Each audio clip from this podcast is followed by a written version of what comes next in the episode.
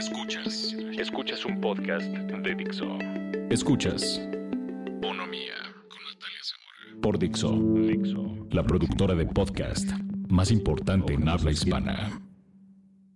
Hola, mi nombre es Nat Zamora y este es el sexto episodio de Bonomía. Desde hace mucho tiempo quería hablar de esto, pero no sabía cómo ponerlo en palabras. Hasta que leí Gone Girl y hay una parte que describe a la mujer que para un hombre es perfecta y tomé mis cachitos favoritos para leerlos.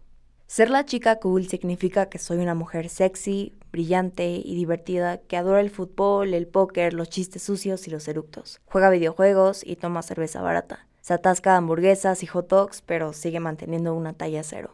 La chica cool está por encima de cualquier otra mujer. Es tan sexy y comprensiva. La chica cool no se enoja, solo sonríe de manera amorosa, aunque realmente esté disgustada y deja que todos le pasen por encima. Los hombres realmente piensan que esta mujer existe, aunque tal vez solo se dejan llevar por engaños, porque muchas mujeres están dispuestas a fingir ser esta chica.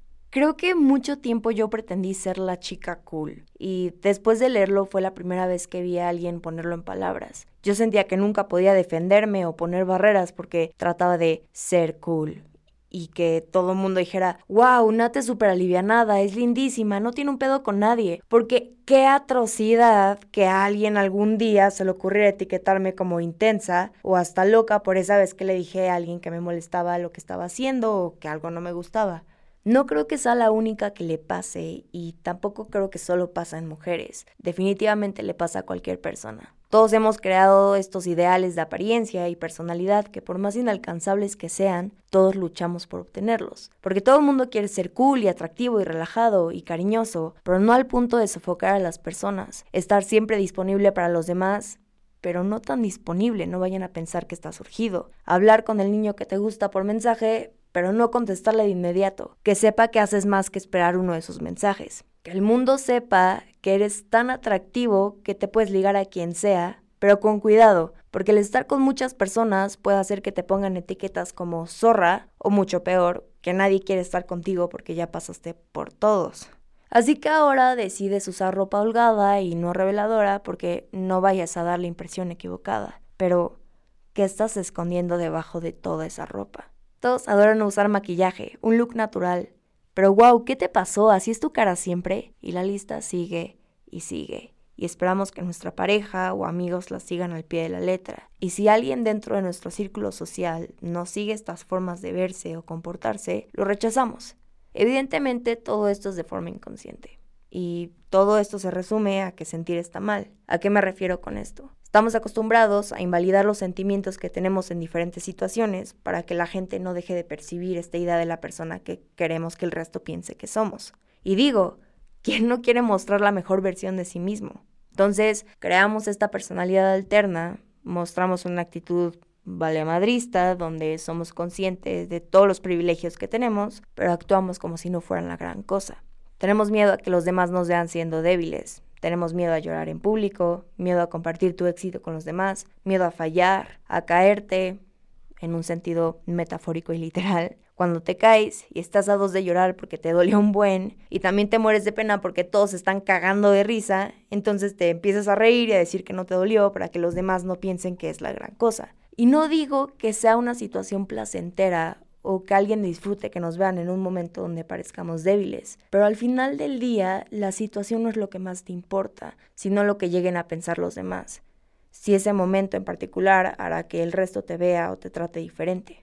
Pero desafortunadamente el mundo opera a través de impresiones y es inevitable no crear un prejuicio de alguien que acabas de conocer a partir de cómo te ha tratado, sin tomar en cuenta si ese día había pasado algo en particular que te hizo que tuviera este tipo de acercamiento contigo. La primera experiencia donde realmente me di cuenta de esto fue cuando entré a preparatoria. Era una escuela nueva, mucho más grande, donde el 90% de las personas que estaban ahí nunca había tratado o ni siquiera conocía. Muchos llaman esta etapa como el momento perfecto para reinventarte, dejar de lado todos los malos momentos que tuviste con las personas que viste todos los días durante tres o, en mi caso, 12 años. Entras con la mejor disposición y tienes en mente con qué tipo de personas te gustaría juntarte, porque así de prejuiciosos somos, pero no las encuentras de inmediato. Entonces empiezas a explorar diferentes grupos. Los saludas como si fueran amigos de toda la vida y sacas tu mejor sonrisa.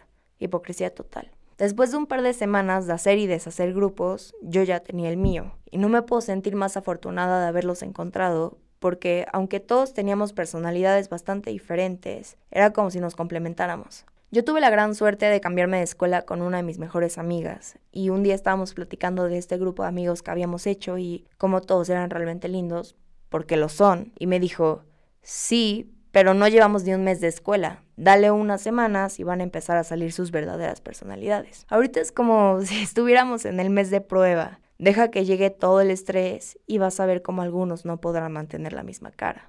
Yo sentí que cuando entré a prepa, la relación tóxica que había creado con la escuela se había roto finalmente y ahora estaba genuinamente feliz, pero es muy raro porque ahora tenía más libertades, pero más responsabilidades. Y supongo que mientras creces esto pasa. Entonces, de la nada ya andas reprobando tres materias y no entiendes en qué momento sucedió, pero bueno, esa es otra historia. Ahí fue cuando tocamos piso.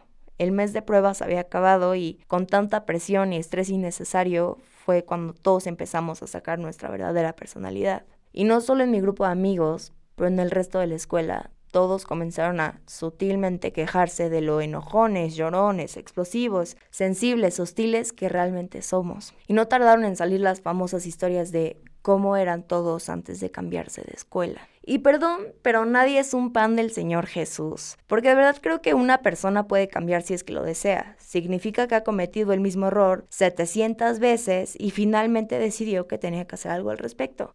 Si has madurado y crecido a un nivel personal, ¿por qué alguien totalmente ajeno a esta transformación tiene que llegar a restregarle a todo el mundo en la cara el proceso que has seguido para convertirte en una mejor persona?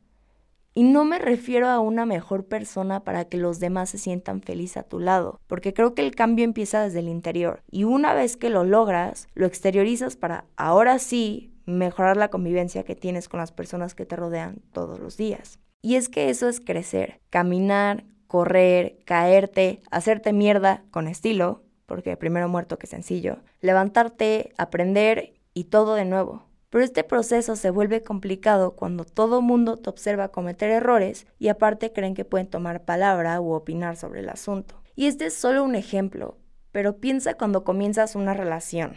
Nunca dices que no a nada, llegas a fingir que te gusta esa banda horrible que tiene puros gritos y para ti es como escuchar a una licuadora por cinco minutos, porque aparte de tratar de tener esta personalidad tan abierta, también buscas tener intereses en común, porque eso te haría más compatible con tu pareja. Cuando a la larga les vas a aburrir porque no eres tú, solo tienes esta personalidad plana que tú mismo has moldeado.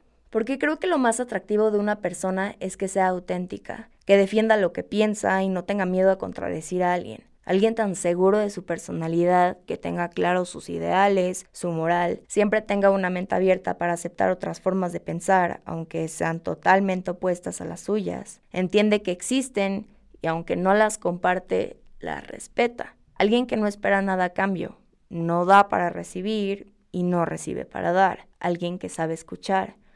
Alguien que no tiene miedo a ser vulnerable. Y pensándolo de una forma muy fría, ¿qué porcentaje de las personas con las que convives diario te conocen? Creo que los puedes contar con una mano y aún así te sobran dedos. Alguien no es valioso por cómo actúa y trata a los demás en buenos días. Eres valioso por cómo decides actuar durante el resto de tus días, sean buenos o malos.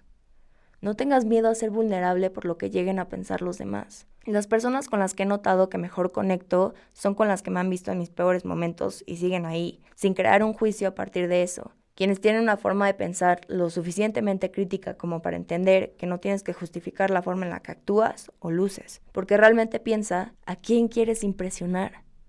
Todos tenemos inseguridades, defectos, virtudes y cosas en las que debemos trabajar.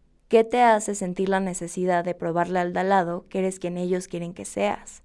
Básicamente todo esto es resultado de vergüenza, que viene de tratar de controlar cómo otras personas te perciben, haciéndonos ocultar lo que no queremos que otras personas conozcan de nosotros. Y está bien hasta cierto punto, porque eso se llama privacidad, pero esa no tiene que ser la solución, porque puedes tener otra mentalidad donde te puedes sentir más empoderado y feliz con quien realmente eres. En vez de poner toda tu atención y energía en perspectivas ajenas y que te avergüence lo que otras personas puedan pensar, pon todo en una balanza y evalúa si estás dispuesto a dejar ir tus propios principios y valores por lo que alguien llega a pensar de ti. Porque si de verdad valoras tus ideologías, pasiones, relaciones o hobbies, las cosas no deberían ir por este camino de auto-odio. Es como ponerte un vestido que todo mundo te dice, te ves bien. Pero para empezar, a ti ni te gustan los vestidos. ¿Lo vas a seguir usando solo porque todos te halagan por más incómodo que te sientes? Debes enfocarte en tus principios y hacerlo por amor, no por ego. Hacer algo que de verdad requiera de valentía u honestidad, aunque resulte incómodo para otras personas. Esas son las cosas que harán que te sientas orgulloso de ti mismo y no tengas este sentimiento innecesario de vergüenza o humillación. No importa si te caes de las escaleras, repruebas el examen que todos pasaron, te batea el vato que te gusta, repito, nada de esto es placentero.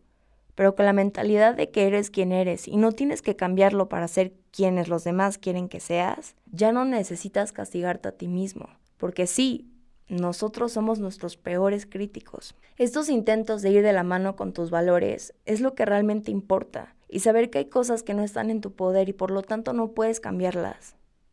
Acéptate como eres. Y ojo, esta no es una excusa para rendirte, dejar de cuidar de ti mismo, estancarte y nunca mejorar en cualquier aspecto. También toma estas experiencias como motivaciones. Pon prioridades y pregúntate a ti mismo qué es lo que realmente aspira a ser, porque eres la única persona que puede responder esta pregunta.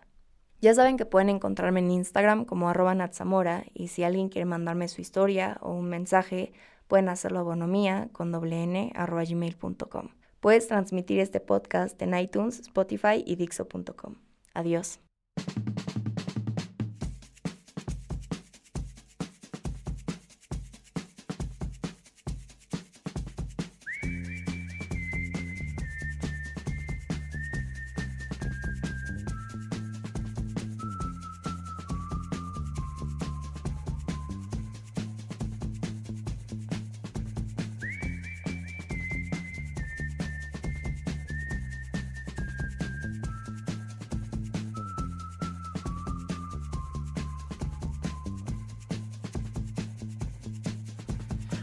I told you things I did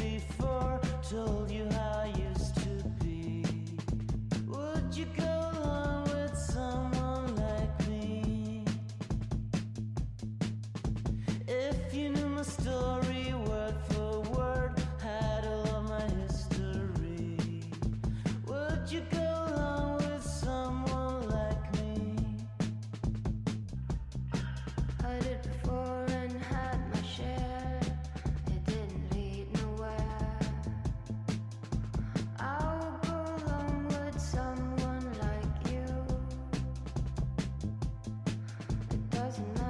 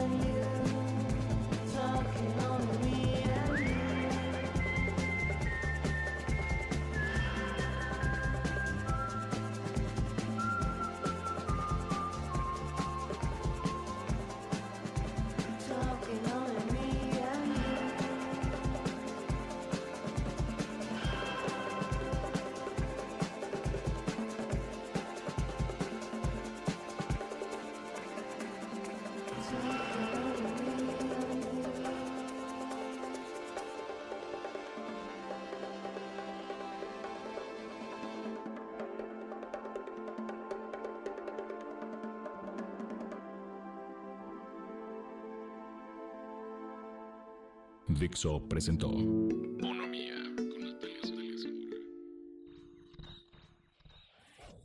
La producción de este podcast corrió a cargo de Pedro Aguirre. Coordinación, Verónica Hernández. Producción general, Dani Sadia.